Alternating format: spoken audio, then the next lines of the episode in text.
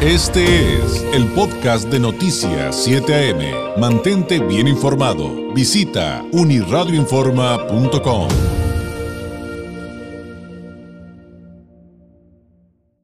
Pues me da mucho gusto tener la oportunidad de platicar vía telefónica con el doctor Juan Manuel Cortés Mejía, fundador de la Academia Mexicana de Medicina Dental. Muy buenos días, doctor, ¿cómo está?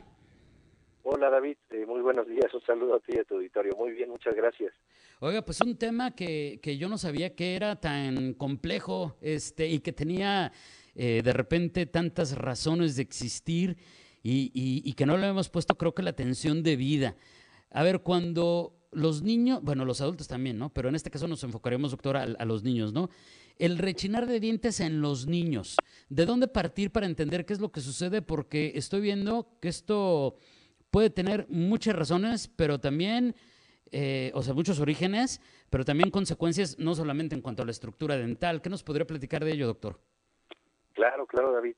Pues mira, para empezar creo que hay que conocer un poco del trastorno. El bruxar, el bruxismo, lo vamos a poder identificar como el rechinido de los dientes o el apretamiento dental.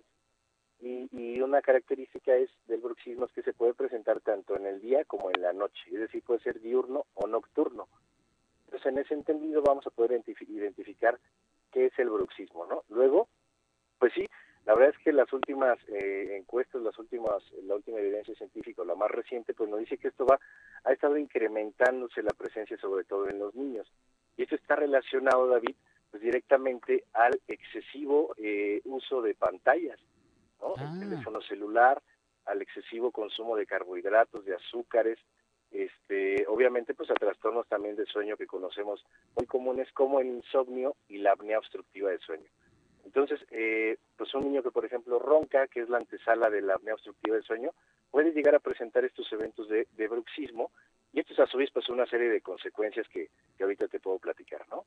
Claro, porque eh, este, digo, es, esto me llama mucho la atención, to, todas las razones y cosas que lo pudieran estar provocando, y, y, además, pues, doctor, lo, los efectos, porque al final, pues no solamente es hablar del evidente desgaste, hay, estoy viendo varias consecuencias este, de diversas magnitudes.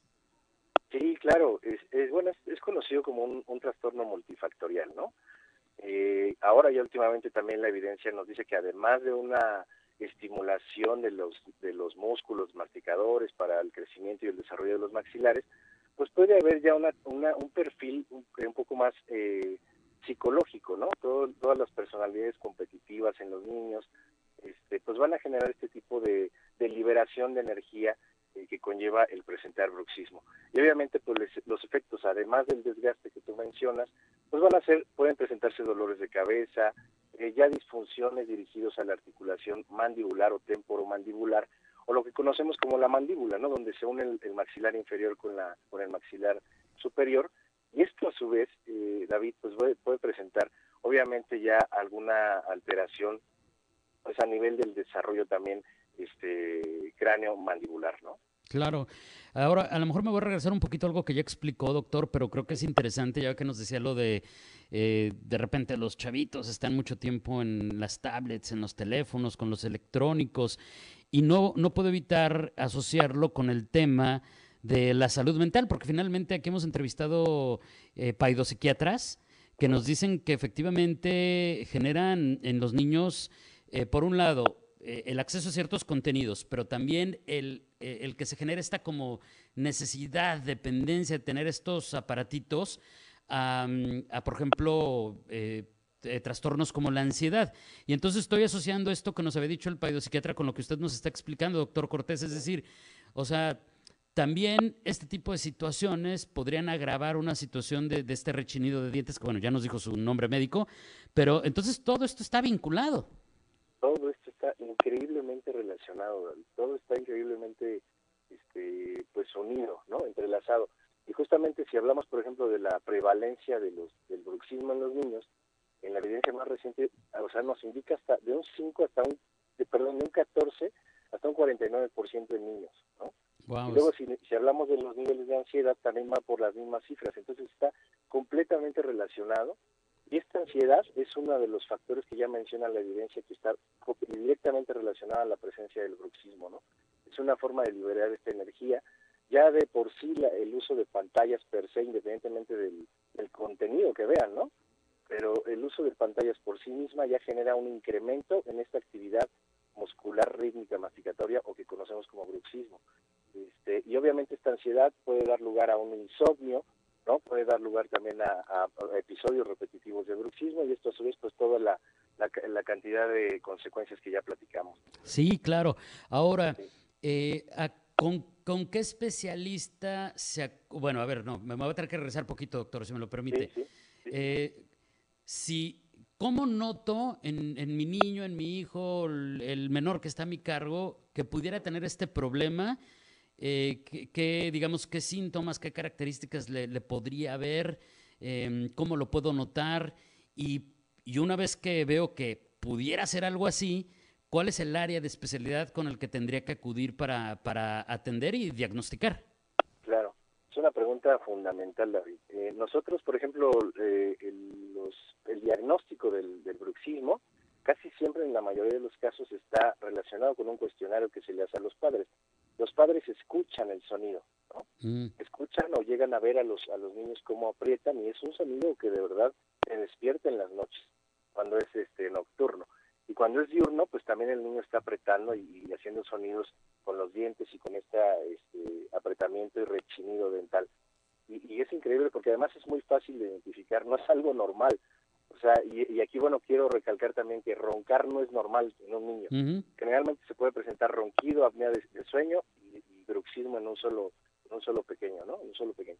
Entonces, cuando tú escuchas ese, ese dato, que se presenta más de dos, tres veces por semana, es, es muy, muy este, importante, es crucial que acudas eh, a un odontólogo con formación en medicina del sueño mencionabas en la presentación, muchas gracias, este, la Academia Mexicana de Medicina Dental del Sueño justamente se, se dedica a la identificación de estos eh, trastornos y a su tratamiento. Entonces, si no es un odontólogo en medicina del sueño, pues tú mencionabas, por supuesto, un psiquiatra, ¿no?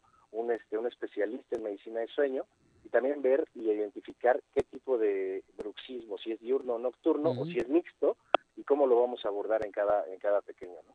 ¿Y qué nos podría comentar respecto ya a las recomendaciones, y aunque específicamente de los tratamientos? Digo, yo sé que cada, caso tiene que ser distinto y las soluciones, eh, por eso hay que ir con un experto, porque lo que me dice la vecina no me sirve necesariamente a mí. Eso siempre lo decimos con temas de salud, creo que no me equivoco. Pero bueno, supongamos que ya al niño ya le diagnosticaron correctamente bruxismo diurno o el nocturno o el mixto. ¿De ahí qué sigue, doctor?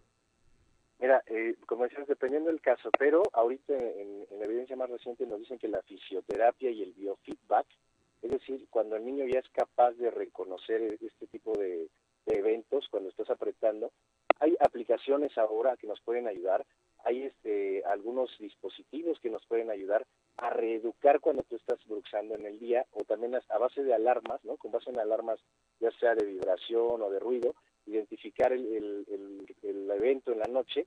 Y esto nos hace, bueno, la evidencia nos dice que esto disminuye los eventos de, este, de bruxismo, ¿no? Otra forma que también se ha abordado mucho es la psicoterapia, el mindfulness incluso se menciona, a nosotros nos ha, nos ha funcionado también la, higiene de sueño o la terapia cognitivo-conductual a través de un especialista en estos, en estos eh, abordajes y bueno, pensar muy bien si el, si el niño, valorar la edad y, todo lo que conlleva este al perfil de este tratamiento. También se usan aparatos bucales o bucodentales llamados guardas. Seguramente has escuchado de estos de estos aparatos. Pero hay que identificar muy bien si el niño eh, es candidato a usarlas porque muchas veces pueden las guardas intervenir en el desarrollo de los maxilares, ¿no? Entonces, bueno, ah, más o menos te doy un, contexto del, del, tratamiento siempre tratando de evitar en la medida de lo posible los medicamentos, ¿no? A menos que sean indicados por un psiquiatra, a menos que ya sean este, irremediable utilizarlos, y de la mano del especialista más la multidisciplina con el odontólogo, pues podemos llevar a buen término al, al niño. Doctor, le agradezco enormemente este tiempo. Antes de despedirnos, una pregunta del público. Por acá nos dice Sergio Alvarado que él, es adulto, que no es niño, que no es el caso del tema del día de hoy, pero que él fue diagnosticado con bruxismo nocturno y que em, no se lo ha hecho, pero que le recomendó a un doctor inyectarle Botox. Eso es, eso es correcto. Pues es lo que me dicen del público, doctor. Que, si nos puede comentar algo. Mira, el Botox, eh, Sergio, el Botox eh, sí ha sido usado para, el, para este tipo de trastornos cuando ya es un trastorno muy muy longevo, ¿no? que no ha dado efecto, por ejemplo, el uso de guardas oclusales, el uso de alguna psicoterapia. Es muy importante eh, resaltar, Sergio David, que el bruxismo tiene un origen, no nada más es eh, el hecho de apretar los dientes, tiene un origen generalmente emocional, este, psicológico, psiquiátrico, que debemos de indagar antes de, mandar medicamentos o antes de mandar eh, una toxina botulínica como la que mencionas, aunque sí está prescrito, eh, también tiene sus, sus, este, sus cuidados, ¿no? sus contraindicaciones. Hay que identificar bien el caso y en el caso de que ya no haya ninguna otra alternativa, pues sí podemos valernos de esta herramienta, ¿no? Que también ha, funcionado en, en, bruxismos muy severos, insisto, y que no, no han tenido buen resultado otro tipo de tratamientos. Muy bien. Digo, yo nunca lo había escuchado, por eso me sonaba muy raro, pero ahí está la respuesta. Gracias al público también por sus participaciones. Doctor, muchísimas gracias. ¿Algo que agregar antes de despedirnos? No, muchas gracias David. Pues eh, únicamente hacer eh, resaltar la importancia de, identificar estos factores es crucial, ¿no? A, temprana edad es mejor que después ya en adolescencia o en adultos. Recuerden que bruxar no es normal, roncar no es normal, tener pausas respiratorias durante el sueño no es normal.